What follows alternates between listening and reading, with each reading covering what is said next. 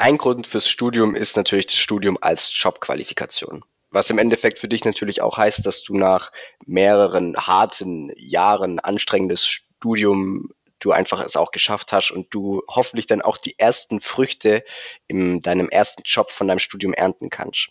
Was aber wichtig ist bei dem ganzen Thema Job ist, Laut karriere.de sind 25 Prozent der Beschäftigten in Deutschland unzufrieden mit ihrem Job. Umso wichtiger ist es natürlich auch, dass du dich mit dem Thema Unzufriedenheit im Job so früh wie möglich auseinandersetzt. Und genau darum wird es auch heute gehen. Zusammen mit einem echten Experten reden wir über dieses Thema und geben dir hoffentlich auch die ein oder anderen Tipps und Einblicke in das ganze Thema. Bleib unbedingt dran und viel Spaß mit der Folge. Yo Leute, herzlich willkommen bei Tipps auf Augenhöhe, der Podcast, in dem du die Tipps für die Zeit in der Uni bekommst, die wir uns gewünscht haben. Wie im Intro gesagt, wir sind heute nicht alleine. Matthias, herzlich willkommen bei uns im Podcast. Vielen Dank für die Einladung. Sehr, sehr gerne. Ich bin auf jeden Fall schon richtig gespannt auf deine, auf dein Expertenwissen rund um das Thema. Wir haben am Anfang aber immer noch ein paar heiße Fragen, um dich kennenzulernen. Da heißt drei schnelle Fragen, nicht lange drüber nachdenken, einfach aus dem Bauch antworten. Okay. Los geht's. Los geht's, genau. Die erste Frage ist, was war das Beste, was du dir jemals für unter 50 Euro gekauft hast? Oh, das war bestimmt ein Buch. Ich könnte jetzt aber nicht sagen, welches. Das also, Kamasutra. Nee, Kamasutra habe ich nie gelesen. Ich hatte mal, fällt mir gerade ein, äh, im Zivildienst eine Kollegin, die hatte ganz viele Zeichnungen zu Hause vom Kamasutra. Okay. Und die okay. wollte die gerne mit mir ausprobieren, aber ich wollte nicht. Okay, welches Buch war es dann, wenn es nicht das grandiose Buch Kamasutra war? Nee, ich müsste mir jetzt eins aus den Fingern saugen, weil äh, ich öfter schon Bücher hatte, die ich ähm, ganz toll fand. Ach doch, ich war, ja, jetzt habe ich eins, das ist mega. Das wird nicht mehr aufgelegt, gibt es nur antiquarisch. Das heißt Glück, ich weiß den Autor nicht mehr.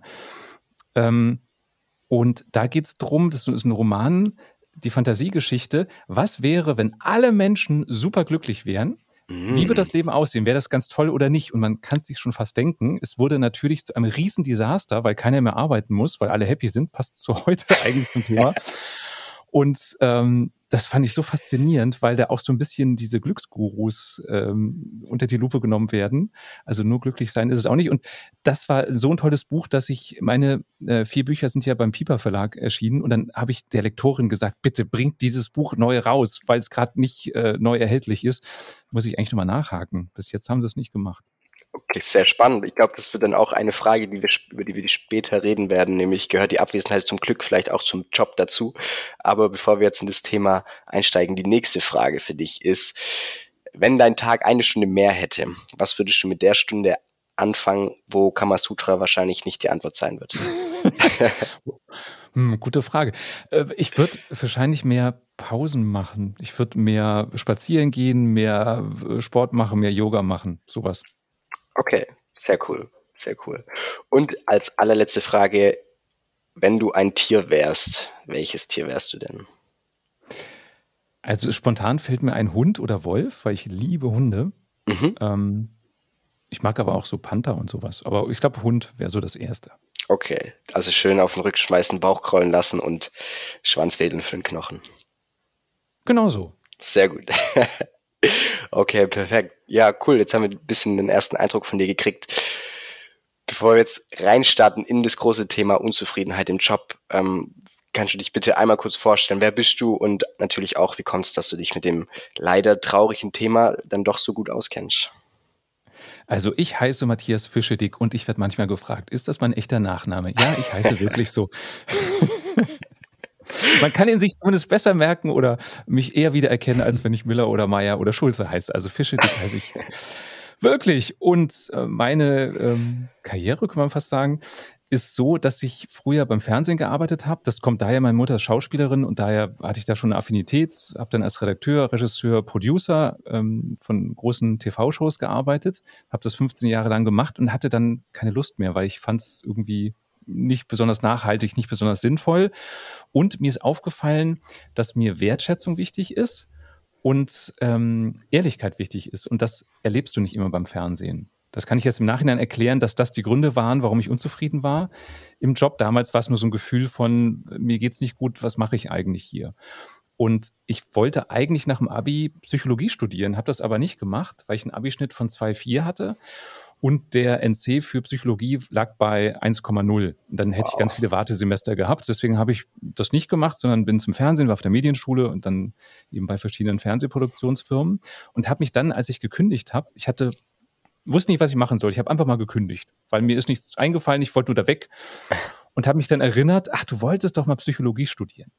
Und dachte dann, ja, aber jetzt nochmal ein Studium, da war ich schon Mitte 30, willst du nicht, aber ich könnte ja Coaching-Ausbildungen machen. Und dann habe ich verschiedene Coaching-Ausbildungen gemacht zum systemischen Coach und Mentalcoach und noch verschiedenen anderen und habe dann mich immer mehr spezialisiert auf das Thema Zusammenarbeit. Also wie kannst du als Team besser zusammenarbeiten? Mach dazu Workshops in Firmen oder Einzelcoachings. Wie kannst du wirkungsvoller führen? Und der Vorteil, den ich mitbringe, ist, dass ich eben nicht ein Theoretiker bin, sondern eben 15 Jahre im Fernsehbusiness, wo jeder Tag anders ist, wo du ständig auf Änderungen reagieren musst, wo du dir nicht unbedingt das Traumteam zusammenstellen kannst, sondern für eine große Firma arbeitest, wo ein äh, neues Projekt anfängt und der und der hat Zeit, also mit denen musst du das jetzt machen. Ähm, daher weiß ich, wie es an der Front ist. Und die Kombi damit und jetzt eben auch inzwischen 15 Jahre als Coach, das zusammen, ähm, glaube ich, bringt ganz schön viel Nutzen für meine Kunden. Das hört sich auf jeden Fall nach einem interessanten Werdegang an. Ähm, ich habe mich jetzt gerade so gefragt beim Thema Unzufriedenheit im Job. Mir fällt da eigentlich immer so der typische Mann, sag ich mal, ab 50 oder sowas ein, der im Endeffekt täglich nur erzählt, dass er einfach so sich auf die Rente freut. Er wartet täglich drauf, dass er jetzt endlich in Rente ist, weil wenn er in Rente ist, dann kann er das und das und das tun. Ähm, ich weiß es jetzt nicht. Das Thema Unzufriedenheit im Job, sage ich jetzt mal auf die Männer über 50 äh, bezogen, ähm, ist auf jeden Fall präsent. Aber ich glaube, dass dieses ganze Thema mit Unzufriedenheit im Job noch viel präsenter ist eigentlich bei dem ganzen Thema Berufseinstieg. Weil ich sag mal, ich glaube, es gibt ziemlich viele Leute, die im Endeffekt so diesen Zwang haben mit, ich bin jetzt fertig nach der Uni, ich bin fertig nach meiner Ausbildung, ich fange jetzt meinen ersten Job an, ich weiß ja eigentlich gar nicht, auf was ich mich einlasse und jetzt gefällt mir das eigentlich gar nicht. Aber meine Oma, meine Mutter, meine Bekannten, alle sagen wiederum, hey, du müsstest jetzt aber mindestens mal ein bis zwei Jahre in dem Job sein, um jetzt wirklich mal festzustellen, passt es zu dir, passt es nicht zu dir, was gefällt dir, was gefällt dir nicht. Und wie sieht es in dem Lebenslauf aus, wenn du jetzt nach einem halben Jahr, sag ich mal, wieder wechselst, dann gefällt es dir wieder nicht, dann wechselst du wieder. Und man hat ja da so viele ähm, Vorurteile irgendwie so ein Stück weit in diesem ersten Job, der irgendwie von allen so wichtig als so wichtig erachtet wird. Was, was hältst du da davon oder was hast du da für eine Meinung da dazu? Also erstmal glaube ich, du findest in allen Altersklassen und allen Geschlechtern, es gibt ja inzwischen mehr als zwei, in allen 100.000 Schattierungen, findest du immer jemanden, der unzufrieden im Job ist. Und was ich erlebe, ist, dass Berufseinsteiger glauben, ich werde jetzt den Mega-Job finden. Und den finden sie nicht und erleben Dinge, wie du sie gerade beschrieben hast.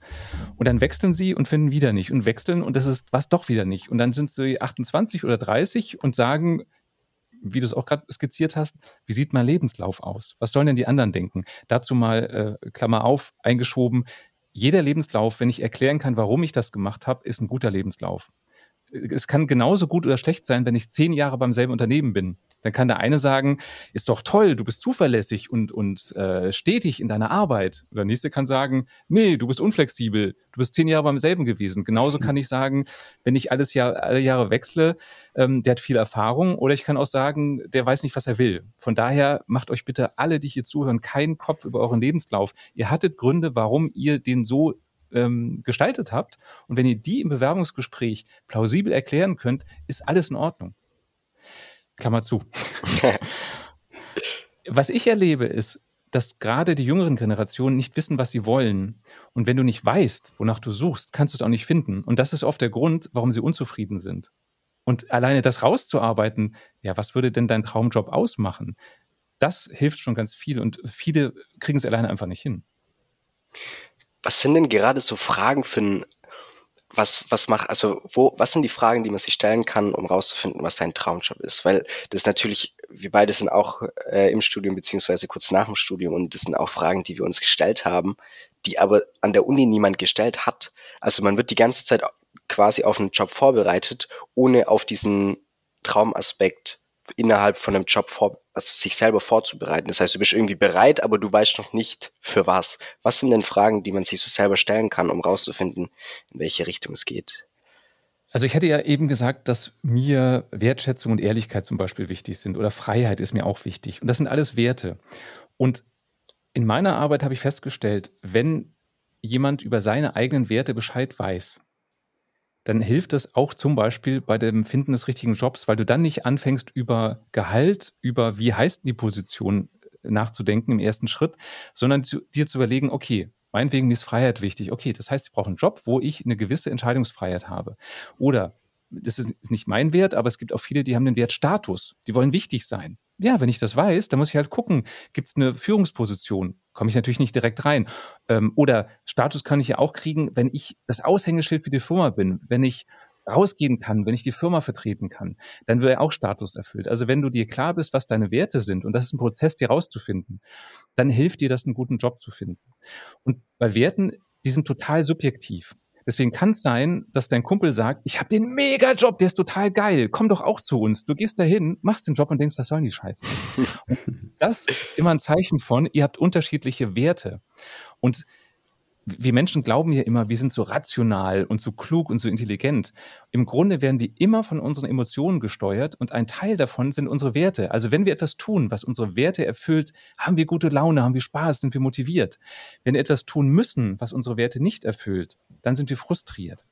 Dann haben wir keinen Spaß. Und für mich ist Burnout ein Zeichen von, du hast zu lange gegen deine Werte gelebt. Du kannst einen Job machen, der dir keinen Spaß macht, eine gewisse Zeit, aber du wirst ausbrennen, weil er dir keine Energie gibt, sondern er raubt sie dir. Und Werte fühlen sich für uns so normal an. Also wenn jemand sagt, du bist unprofessionell oder so macht man das nicht, dann ist ja der Glaube, ich weiß, wie es richtig ist. Dabei sind es nur deine eigenen Werte, nach denen du definierst, dass man den Job so und so machen sollte. Und es gibt nicht das allgemeingültige, das ist ein toller Job und das ist ein schlechter Job, sondern es hängt immer davon ab, was du für richtig und für gut empfindest. Und deswegen, nochmal zusammengefasst, mach dir Gedanken darüber, was deine Werte sind. Wisst ihr beiden denn, was eure Werte sind? Oh, das ist eine spannende Frage. Ich glaube, ein Wert, der sich so bei mir in den letzten Jahren raus entwickelt hat, ist, ist, ist Wachstum. Ich weiß nicht, wie ich das als griffiges Wort beschreiben kann. Ich glaube, es ist so eine, so eine Mischung aus ähm, Herausforderungen, also einen herausfordernden Job, der irgendwie sozusagen mehr von, oder der mir hilft, äh, zu wachsen, im, sei es jetzt einfach über eine Fähigkeit, eine neue Fähigkeit, oder sei es über, okay, ich muss jetzt, nehmen wir mal an, einen Vortrag halten und ich bin eigentlich sehr nervös aber ich mache diesen Vortrag und danach wächst sozusagen die Kompetenz oder ich habe ähm, ich, ich stelle mich Aufgaben, wo ich, ich Wissen, neues Wissen bekommen werde und, und halt dieses als Person wachsen. Ich glaube, das ist ein großer Wert von mir. Ich weiß aber auch, diese Frage ist, ist super, super schwierig, auch wenn wir das merken, wie du sagst, ob ein Wert getroffen wird oder nicht. Das kann auch in Gesprächen sein. Ich finde teilweise ähm, habe ich das Gefühl, wenn man sich in, in einfach in Beziehungen beobachtet mit den Freundinnen oder mit der Freundin und man merkt, welche Gespräche geben einem Energie oder oder was genau gibt einem Energie und dann probiert es so auf einer Metaebene so zu sehen. Ich finde, so kann man auch viel an die eigenen Werte rankommen. Ich finde, das ist eine super schwierige Frage. Vielleicht, Tobi, wie sieht's bei dir aus mit den, mit den Werten? Ja, also ich habe auch gerade so nachgedacht, was ich da jetzt so spontan sagen könnte. Also ich glaube, was eigentlich so ganz wichtig ist, dass man nicht so dieses oder kommt ja immer darauf an, was für ein Typ man ist, aber dass man sehr viel Abwechslung hat, dass man sehr viel Spontanität vielleicht auch hat, dass man, dass nicht alles so planbar ist, dass man selber was entscheiden darf, ja, dass man die persönlichen Kompetenzen irgendwie weiterentwickelt, dass man nach einem Jahr, sage ich mal, die Vorträge von selber halten kann, dass man die Vorträge selber schreiben kann, dass man selber die Leute überzeugen kann.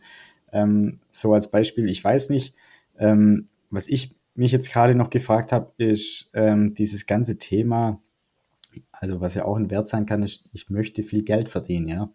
Aber ich weiß jetzt gar nicht, ob das für mich zum Beispiel persönlich so ein Riesenpunkt wäre, wo ich sagen muss, ich möchte oder muss in meinem Job auf jeden Fall viel Geld verdienen, weil Lass uns doch mal direkt einhaken, weil das ist ein super Punkt.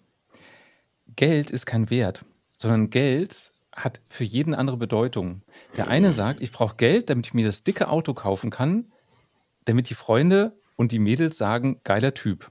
Dickes Auto steht eigentlich für Status. Das heißt, ich brauche Geld, um meinen Status zu erhöhen. Der nächste sagt, nee, ich habe eine große Familie, ich will, dass es der gut geht, dafür brauche ich das Geld. Dann hat das Geld, dahinter steckt der Wert, das ist nur ein, ein Ausleben von Familie. Oder der nächste sagt, nee, ich brauche das Geld, weil ich so gerne Urlaub mache. Ich will Fernreisen machen. Dann steht das Geld für Freiheit.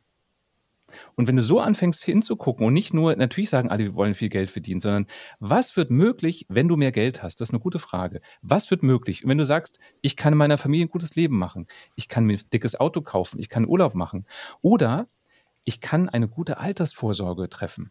Ich kann jetzt schon eins sein, dass mir im Alter gut geht. Dann steht das Geld für Sicherheit. Und dann weißt du den eigentlichen Wert.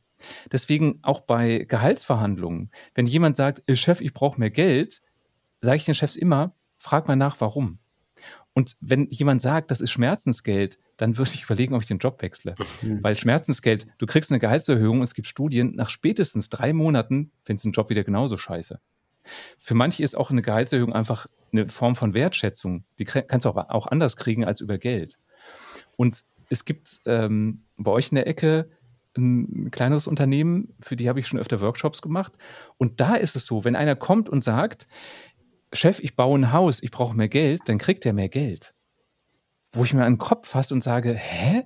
Warum? Nur weil er es braucht, kriegt er das? Geld ist ja nur eine Form von Werteausgleich. Du als Mitarbeiter lieferst der Firma einen Mehrwert, der wichtig ist für die Firma.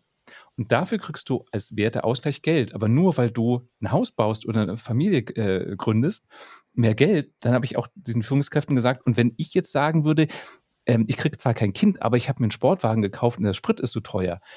Brauche ich auch mehr Geld? Würde ich das denn kriegen? Nee, dann natürlich nicht. Also es gibt manchmal so als kleine Nebengeschichte so Gründe, warum einer mehr Geld kriegt, die finde ich ein äh, bisschen äh, daneben. Und das ist für mich so der Kern, das hinzukriegen. Bei allem, ich würde gerne wachsen, ich würde gerne mehr Freiheit haben. Das ist für dich wertvoll. Deinem Chef musst du aber klar machen, warum das auch fürs Unternehmen wertvoll ist. Wenn der keinen braucht, der das gerne macht, was du machst, dann bist du da falsch. Mhm. Was, was ich für eine kurze ähm, Zwischenfrage habe, Matthias, ist, also ich bin so vom Typ her einer, der im Endeffekt ein Stück weit dran glaubt oder die Hoffnung nicht verloren hat, dass wenn man hart arbeitet, dass man dann automatisch ein Stück weit diese Belohnung bekommt. Also wenn ich jetzt als Beispiel im Job, ich mache jetzt zehn Überstunden, ich gucke, dass ich mich immer anstrenge, ich gucke, dass ich morgens um halb acht anfange zu arbeiten als Beispiel, also lauter solche Sachen, die im Endeffekt einen eigentlich als guten Arbeitnehmer ähm, sozusagen darstellen. Ähm, glaubst du dann einen Zusammenhang oder sagst du, das ist was komplett ähm, Illusionäres, was, was eigentlich gar nicht so existiert an Verbindung? Auch das kannst du wieder, man kann so viele Dinge mit, mit dem äh, Thema Werte erklären. Wenn dein Chef, der darüber entscheidet, ob du mehr Geld kriegst oder befördert wirst, wenn der das auch wertvoll findest, was du gerade aufgezählt hast, dann funktioniert das. Wenn du aber einen Chef hast, der sagt, wenn du dich bei mir einschleimst, wenn du mir Komplimente machst, dann bist du ein guter Mitarbeiter. Da kannst du so viele Überstunden machen, wie du willst. Solange du dich nicht einschleimst, funktioniert es nicht. Das ist ein sehr äh, krasser Unterschied. Oder ein Chef kann auch das Prinzip haben, mir kommt es nicht darauf an, wie viel einer arbeitet, sondern wie viele gute Ideen der bringt.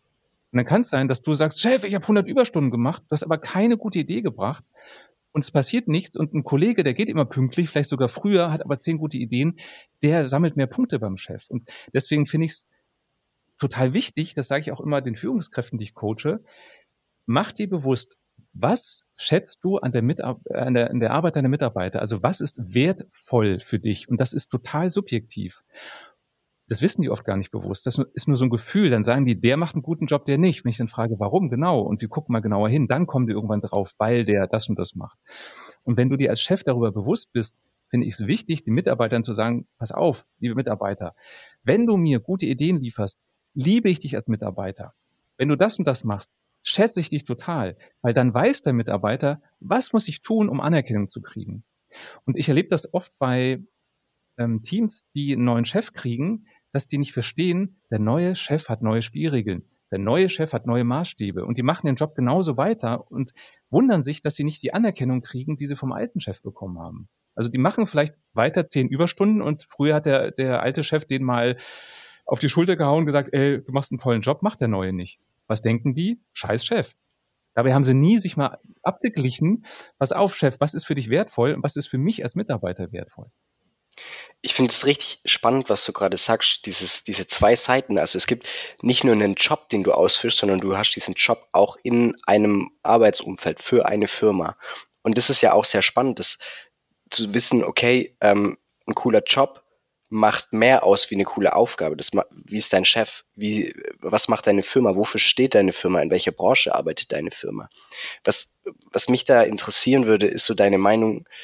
Würdest du sagen, es ist man sollte erst nach einer Jobbezeichnung suchen. Also ich würde gerne äh, Buchhaltung machen, ich würde gerne programmieren, ich wäre gerne Frontend-Entwickler. Oder würdest du sagen, hey, wichtiger ist eine Firma zu finden, die die eigenen Werte vertritt und dann kann man da irgendwie schauen, ob es da einen Job gibt. Was würdest du sagen von den zwei Seiten? Also es geht beides, aber ich glaube, dass der zweite Weg ähm, effizienter ist, indem du guckst, wo gibt es eine Firma, die eine Kultur hat, auf die ich Bock habe. Also wenn du, mal ganz platt, wenn du Struktur liebst, wenn du es liebst, dass du heute schon weißt, wie die nächsten zehn Jahre verlaufen werden, dann ist es schlau, auf ein Amt zu gehen. Wenn du Freiheit und Kreativität liebst, dann ist es nie schlau, auf ein Amt zu gehen. Dann ist zu gucken, wo man anders hingehen kann.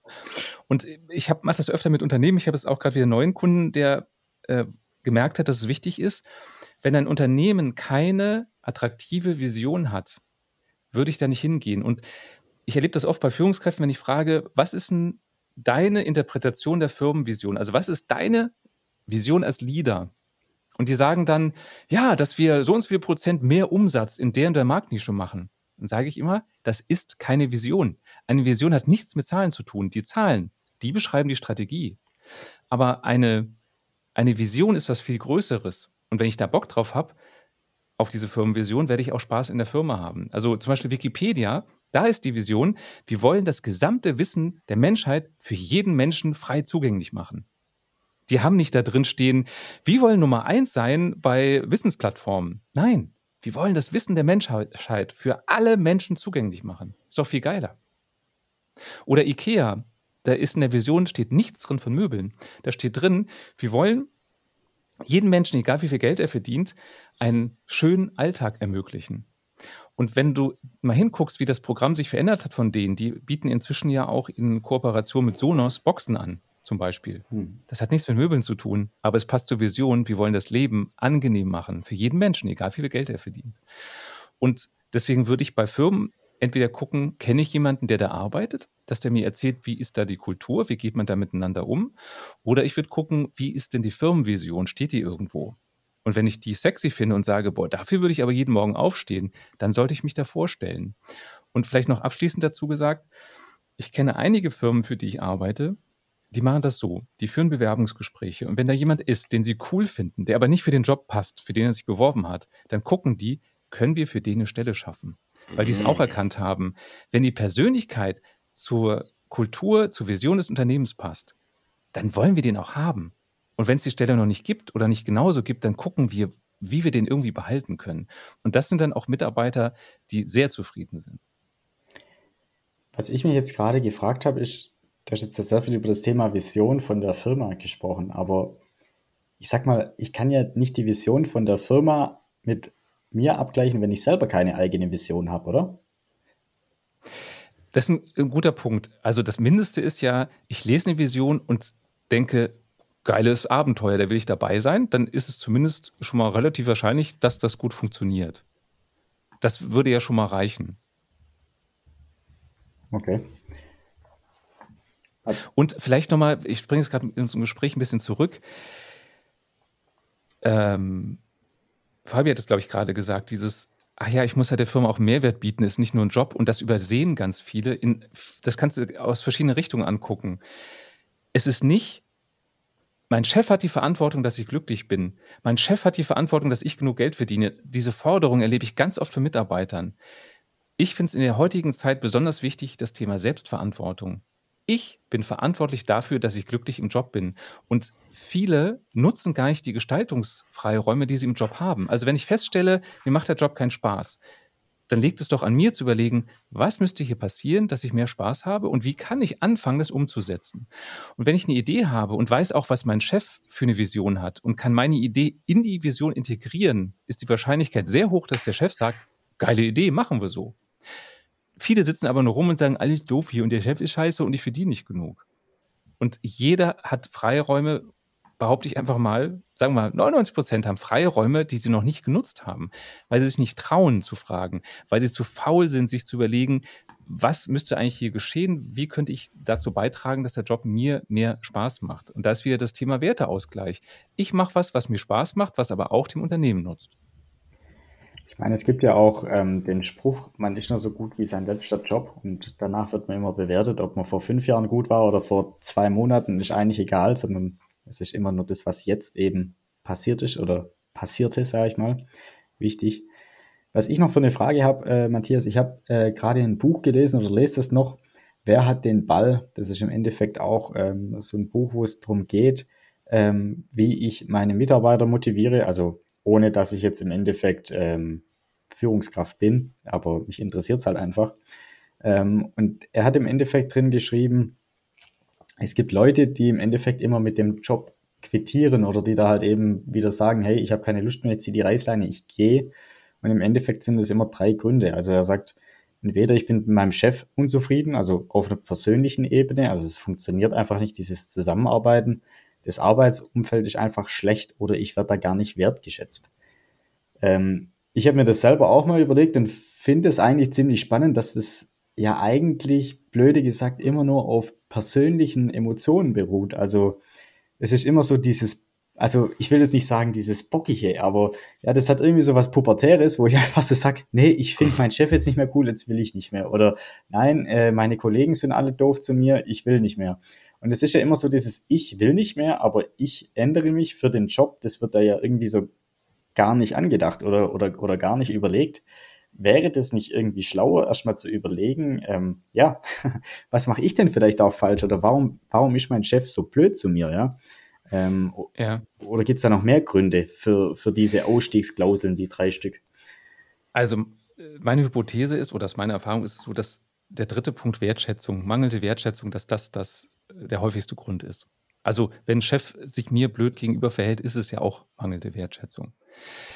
Und wie eben schon gesagt, wir Menschen werden von Emotionen gesteuert. Unser Gehirn hat sich im Laufe der Evolution nicht komplett verändert, sondern das wurde um Module erweitert. Und immer wenn wir Stress haben, funktioniert nicht unser Großhirn, wo die Ratio sitzt, sondern die älteren Hirnregionen, wie das limbische System, wo die Emotionen sitzen. Und ich erlebe das öfter, dass, dass äh, so die, die taffen Führungskräfte sagen, im Job haben Emotionen nichts zu suchen. Lasst uns doch mal ganz rational die Sachen betrachten. Und was die übersehen ist, wir können nichts rational betrachten. Sogar ein Zahlenmensch, wenn der auf Zahlen guckt, guckt er drauf und es fühlt sich richtig oder falsch an weil er aus seiner Erfahrung direkt sieht, stimmt da was oder stimmt da was nicht. Auch ein rationaler Mensch wird eigentlich von seinen Gefühlen gesteuert. Also jede Emotion ist der Ausdruck einer unbewussten Erfahrung. Und so fällen wir auch Entscheidungen. Irgendwas fühlt sich richtig oder falsch an. Und dann gucken wir hin und finden erst im Nachhinein eine rationale Erklärung, warum. Es gibt immer einen Grund, aber das erste ist immer ein Gefühl. Und deswegen, die Ratio ist nur der Pressesprecher. Der Regierungschef ist die Emotion. Und nochmal, Emotion hat nichts mit Esoterik zu tun, hat nichts mit Larifari und Weichgespült zu tun, weil viele das immer so sagen, sondern Emotion ist der Ausdruck von unbewussten Erfahrungen. Wir können jede Emotion erklären. Und der Knackpunkt ist für mich, wenn ich unzufrieden im Job bin, kann ich wegrennen und kann sagen, die anderen sind schuld. Oder ich kann mal genauer hingucken, woher genau kommt das Gefühl der Unzufriedenheit? Was genau hat ein anderer gesagt oder getan oder habe ich getan, dass ich das Gefühl habe? Und wenn ich das analysiere, wird es mir schon klarer. Das hat den Vorteil, ich fühle mich wieder selbstbewusster, weil es ist nicht nur so ein blödes Gefühl, sondern ich kann es mir erklären und ich kann viel besser in den Austausch gehen, weil ich kann dem anderen erklären, du, Chef, als du vorhin das und das gesagt hast, habe ich mich total geärgert, weil. Da kann der Chef viel besser darauf reagieren, als wenn ich nur sage, Chef, du bist ein Arsch. Was soll er da machen? Und wenn mir klar ist, woran es liegt, dass ich unzufrieden bin, mich geärgert habe, dann kann ich auch überlegen, so und was müsste denn anders sein, damit es besser wird.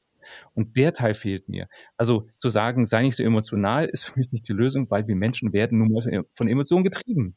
Die Frage ist immer, was machst du damit? Mit deiner Erkenntnis über deine Emotionen. Das ist für mich der Punkt.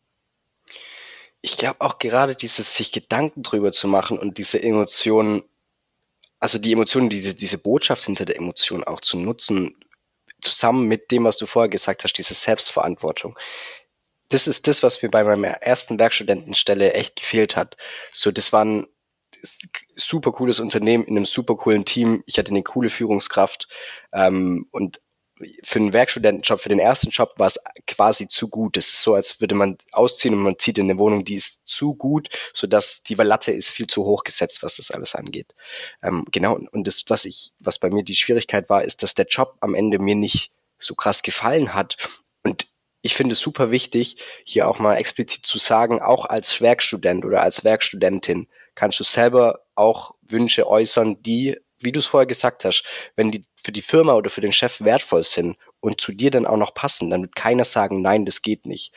Das, was ich erfahren habe oder was ein, ein Fehler von mir war, dass ich das so lange in mich reingefressen habe, weil ich dieses Bild von Arbeit ist halt anstrengend und du musst halt machen und ne und wie hier was was ist der was ist der Spruch ähm, lacht ihr da hinten lacht ihr gerade, ich dachte, ihr arbeitet. Da gibt's ja irgendwie so diesen Witz und diesen Glaubenssatz. Und ich dachte auch immer, dass Arbeit halt einfach hart ist. Aber hier wirklich mal der Appell an alle im Werkstudentenjob. Arbeit auf eine Art ist Arbeit hart. Es gibt aber Möglichkeiten, Arbeit passender zu euch zu machen und da seine Wünsche zu äußern. Das geht auch in einem Werkstudent in der ersten Woche, wenn man das Ganze auf eine Art macht, wo man sagt, okay, das sind meine Wünsche, das sind deine Wünsche. So könnten wir das in Übereinstimmung bringen passt es für dich? Kann ich das so machen? Und das ist wirklich was, hey, Leute, ihr seid nicht, ihr seid nicht zu jung, um, also, um zufrieden zu sein in eurem Job. Kämpft darum und kämpft klug darum. Das ist es auf jeden Fall wert einfach.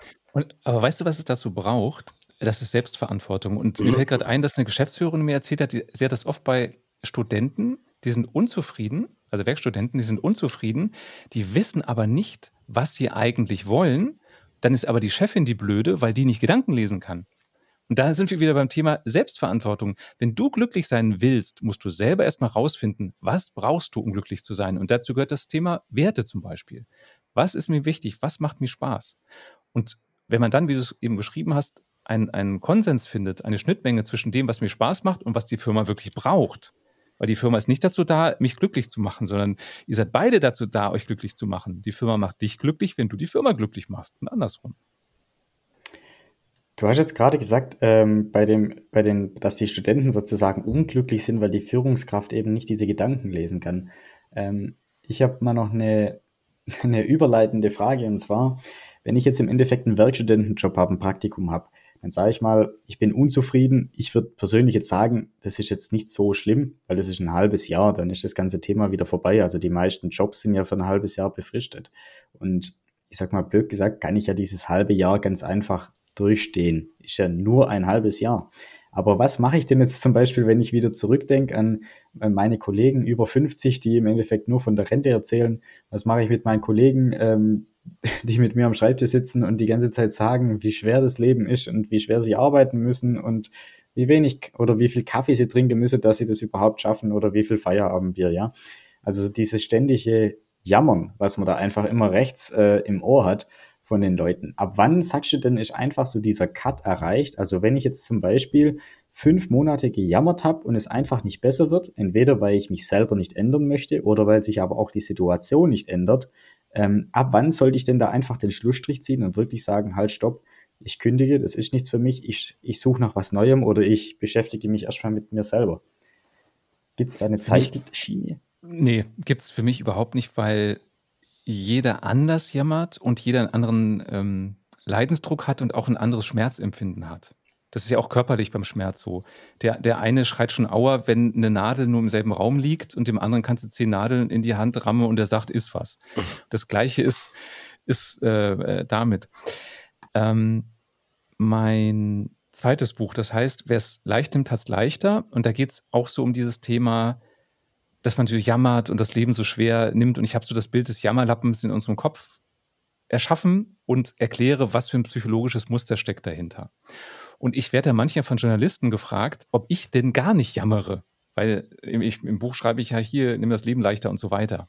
meine Antwort ist immer, doch, ich jammere auch gerne. Es gibt Zeiten, da tue ich mir total gerne selber leid. Aber der Unterschied ist, ich mache es bewusst, weil es mir gerade gut tut. Und ich weiß ganz genau, wenn ich Bock habe, kann ich sofort damit aufhören zu jammern. Und dann ist Jammern okay. Ich habe das auch öfter bei, bei Führungskräften, die sagen, äh, mein, meinem Team wird so viel gejammert und dann entwickeln wir zusammen Strategien und mit einer Führungskraft habe ich die Strategie des Rituali ritualisierten Jammerns entwickelt. Und die macht es weibliche Führungskraft immer so, dass am Anfang des wöchentlichen Meetings darf zehn Minuten gejammert werden. Da können alle mal rauskotzen, was sie scheiße finden. Und nach den zehn Minuten ist sofort Schluss und man sucht nach Lösungen. Also man gibt dem Jammerbedarf Raum, aber bleibt da nicht. Und so gibt es eben auch Menschen, für die, wie Fabi gerade beschrieben hat, ist das Leben schwer. Und Jammern gehört dazu. Das meinen die gar nicht so. Und deswegen muss man immer überlegen, wenn einer das Weltbild hat, das Leben ist schwer und Dienst ist Dienst und Schnaps ist Schnaps und ich arbeite nur, damit ich bald Feierabend habe, die werden sich auch nicht ändern. Also so einer wird bis zur Rente jammern, weil es für ihn einfach dazugehört. Apropos dazugehört, was mich, was mich noch interessiert ist, du hast am Anfang von dem, von dem Buch Glück erzählt, ne? Diese Utopie, jeder ist glücklich und alles geht dann deshalb irgendwie den Bach runter. Wie ist es denn im Job mit dem ganzen Thema Unglück oder Unzufriedenheit? Gehört so ein bisschen Unzufriedenheit im Job einfach dazu? Oder sagst du, hey, okay, du hast einen richtigen Job, wenn du immer komplett zufrieden bist? Also, wir Menschen, wir können sowohl körperlich als auch psychisch vor allem Unterschiede wahrnehmen. Beispiel. Ihr könntet jetzt nicht sagen, wie viel Grad bei euch in den Räumen ist.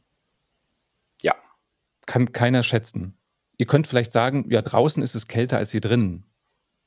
Oder eben war mir wärmer, jetzt ist mir kälter. Das sind Unterschiede, die wir spüren können. Weil unser Körper nur das registriert. Ähm, zum Beispiel wenn ich, wenn es jetzt sage, merkt ihr es wieder. Aber wie fühlt sich eure Kleidung auf der Haut an? Das habt ihr bis jetzt, bis ich gefragt habe, ausgeblendet, weil der Körper merkt, ach, das tragen die schon den ganzen Tag, ist nicht wichtig, weil euer Organismus, eure ähm, Sinneszellen, die nehmen nur Veränderungen wahr, weil die können entweder Gefahr bedeuten oder können bedeuten, oh, da ist was Tolles, da muss ich hin. Und so funktioniert auch unsere Psyche. Und bei Glück ist es so, dass wenn du andauernd glücklich bist, wird das der neue Null-Level. Das heißt, du würdest es gar nicht als ich bin ständig glücklich empfinden. Mm. Es gibt Studien, ähm, da haben sie das Glücksempfinden von Lottogewinnern untersucht.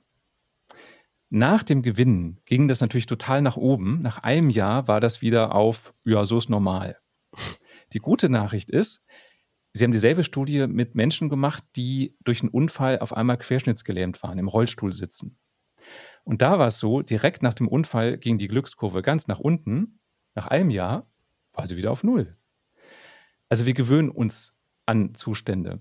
Und damit wir diesen Unterschied spüren und das Glück überhaupt zu schätzen wissen, muss es zwischendurch mal Phasen geben, wo es nicht so geil ist, weil dann erst äh, kriegen wir das, das hin zu spüren, ach so, wir sind eigentlich total beschenkt, das ist Glück.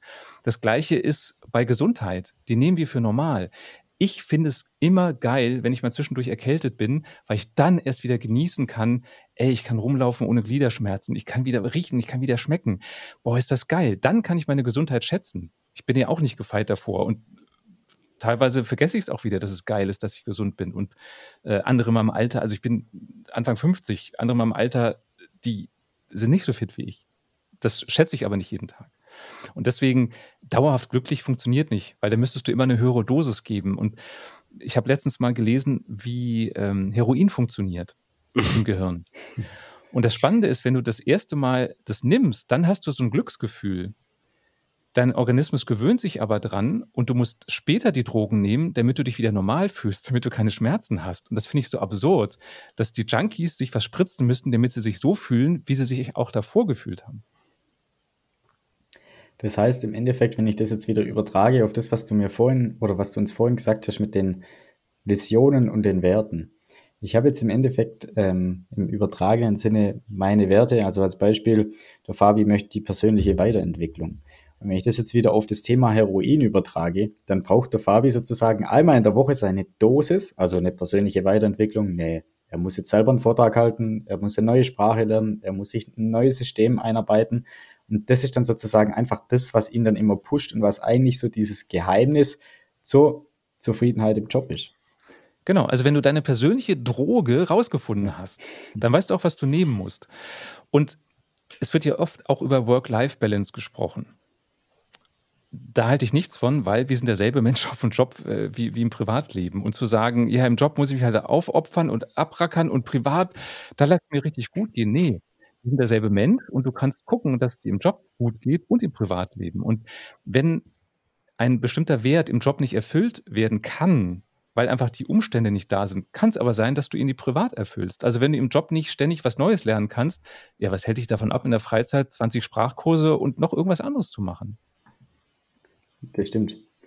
Ich, ich sag mal, ich habe für, für mich persönlich immer so vor einem halben Jahr, Jahr oder so mal überlegt, eigentlich, wie ist das Ganze eigentlich, also wie, wie werde ich denn nach außen wahrgenommen? Also ich sag mal, wenn ich jetzt jeden Tag äh, bei mir, ich bin jetzt seit zwei Jahren ähm, auch angestellt, wenn ich jeden Tag reinlaufe und so, ich wirke schon so, wie wenn ich, hm, am liebsten eigentlich jetzt noch drei Stunden im Bett liegen würde. Ich wirke schon so, wie wenn ich eigentlich gar keine Lust habe und nur schlechte Stimmung verbreite und nee, das mit der Deadline klappt eh nicht und alles.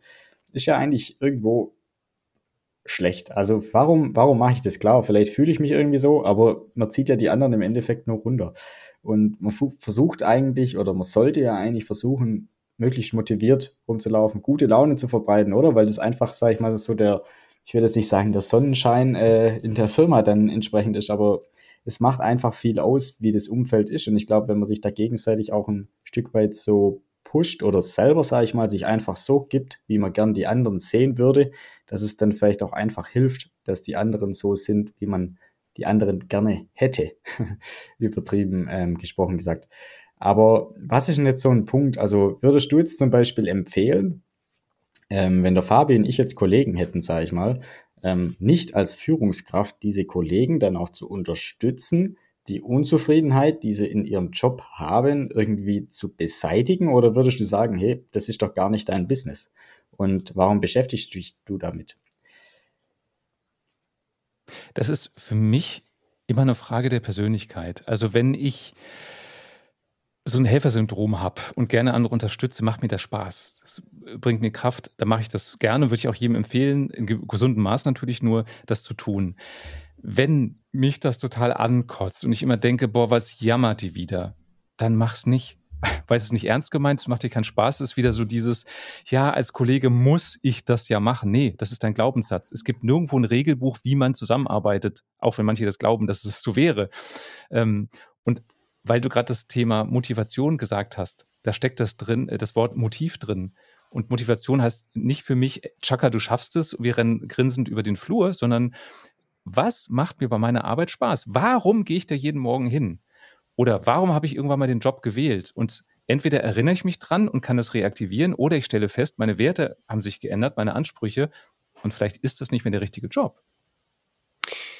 Ich finde auch, um das, um so die letzten Minuten zusammenzufassen, dieses, um herauszufinden, welcher Job zu dir passt, ist es wichtig, mehr über dich zu erfahren. Das Thema Werte haben wir jetzt oft angesprochen und sowas. Und ich glaube, und dann diesen Match zu finden zwischen den eigenen Werten und den Werten von dem Unternehmen, so dass es für beide passt. Das könnte alles so leicht sein. Ich glaube aber, dass deine Berufserfahrung und dadurch, dass es deinen Job auch gibt und so viele Podcast-Folgen von dir gibt, zeigt ja auch, dass es dann am Ende vielleicht doch nicht so leicht ist und dass da. Aber das, was du gerade sagst, das ist für mich auch immer so, die Essenz ist total simpel. Es ist mhm. sowas von simpel. Aber sie umzusetzen, da wird es dann schwieriger. Und es fängt immer an mit, guck bei dir selbst hin. Und das wollen viele nicht. Also wenn ich Führungskräfteentwicklung mache, die wollen gerne hören, welchen Satz muss ich sagen, damit mein Mitarbeiter das tut, was ich will. Diese Sätze gibt es bei mir nicht, weil es die Sätze auch so nicht gibt, sondern es geht immer um die innere Haltung. Und dazu gehört sowas wie, woran bemesse ich eigentlich, ob ein Mitarbeiter einen guten Job macht oder nicht, wo wir eben drüber gesprochen haben. Und um das rauszufinden, muss ich zuerst bei mir hingucken. Und erst wenn ich mir im Klaren bin, warum ich Dinge will oder nicht will als Chef oder als Kollege, dann habe ich überhaupt erst einen freien Kopf, mich um andere zu kümmern. Weil sonst bin ich immer beschäftigt mit, hoffentlich merken die anderen nicht, dass ich keine Ahnung habe. Äh, oh Gott, oh Gott, was denkt der Chef jetzt und so weiter. Wenn ich aber genau weiß, wie ich drauf bin, warum ich so drauf bin, dann kann ich souverän sein und offen sein und mich mit anderen Menschen beschäftigen. Und genau bei der Frage gibst du ja Hilfestellung, sei es jetzt im Coaching oder auch äh, in deinem Podcast, in deinem tollen Podcast. Darum jetzt die abschließende oder die vorletzte Frage an dich ist, äh, wo findet man denn mehr zu dir? Wo findet man dich überall? Also man findet erstmal äh, Bücher im gut sortierten Buchhandel und bei Amazon natürlich und anderen, was gibt's noch, Thalia und wo man seine Bücher halt kauft. Ähm, zu unserem Thema passt, passen zwei meiner Bücher. Also zum einen, wer es leicht nimmt, hat es leichter. Da geht es eben drum, warum stehen wir uns manchmal selber im Weg, warum denken wir, die Welt ist so schwer und wie kann man sich die leichter machen. Und das vorletzte Buch von mir, das heißt Überleben unter Kollegen. Ist ein bisschen ein äh, provokativer Titel, aber es ist sehr gehaltvoll, ähm, weil es wirklich darum geht zu verstehen, warum nerven mich manche Kollegen, warum nervt mich mein Chef und was kann ich da anders machen. Das gibt's auch als Hörbuch, wer lieber das hören will. Ähm, allerdings sind das immer gekürzte Fassungen leider nur. Also wer das volle Paket haben will, ist mit einem Buch besser bedient. Und es gibt meine Tourshow zu dem äh, Buch Überleben unter Kollegen. Das ist ein Abendprogramm, wo ich unterhaltsam vermittle, warum nerven uns Kollegen, was kann man besser machen. Äh, die Tour geht aufgrund äh, gewisser ähm, viröser Umstände, viraler Umstände so, ähm, erst im Herbst wieder los. Aber es wird wieder neue Termine kommen, äh, werden wieder kommen. Sehr cool. Ihr findet natürlich auch alles, was Matthias gerade gesagt hat, in der Videobeschreibung oder in der Podcast-Beschreibung, inklusive von Matthias seinem Podcast. Matthias, bevor du jetzt die letzte Frage kriegst, äh, an der Stelle schon mal vielen lieben Dank für deine Zeit, für deinen Input. Es hat sehr viel Spaß gemacht und ähm, ich hoffe natürlich, du kannst auf jeden Fall uns weiterhelfen mit der Wertefrage und sicherlich auch da draußen der ein oder anderen Zuhörerinnen und Zuhörer. Die letzte Frage an dich ist, wir sagen ja immer, der Pod, wir sind der Podcast, in dem wir die Tipps für die Zeit in der Uni weitergeben, die wir uns gewünscht haben. Und genau die Frage möchten wir dir auch stellen. Welchen Tipp hättest du dir denn gewünscht für die Zeit in der Uni? Im Grunde, was du am Anfang schon gesagt hast, dass du weder in der Schule noch in der Uni auf das echte Leben vorbereitet wirst. ähm, ich finde, in der Uni lernt man zu lernen und sich selbst zu strukturieren, aber das war es dann auch eigentlich schon. Und das Wissen von der Uni im Alltag braucht man nicht so unbedingt. ähm, ja, ich, ich glaube, es wäre schlauer, wenn es neue Lernformen gäbe, in denen man viel öfter in Unternehmen kommt und viel schneller merkt, wie ist denn eigentlich das echte Leben und nicht in diesem Elfenbeinturm ist. Sehr cooler Tipp. Sehr cooler Tipp. Dann sind wir jetzt auch am Ende von der Folge angekommen. Nochmal vielen lieben Dank für deine Zeit. Hat sehr viel Spaß gemacht. Sehr gerne. Danke euch. Sehr, sehr gerne. Und an alle, die bis hierhin zugehört haben, euch natürlich auch vielen lieben Dank. Klickt jetzt einmal auf die Podcast-Beschreibung und schaut die Links zu Matthias an. Uns findet ihr auch auf Instagram. Wir heißen auch Tipps auf Augenhöhe. Falls du eine Frage rund ums Thema Studium hast, wo du sagst, ah, die weiß nicht, wem du die stellen kannst und ist es vielleicht eine Frage, die ein bisschen zu ähm, dir ein bisschen zu privat ist für irgendein Forum im Internet, dann natürlich einmal auf Instagram uns stellen. Von uns bekommst du auf jeden Fall die Antwort. Ansonsten vielen lieben Dank fürs Zuhören, Leute. Macht's gut und bis bald.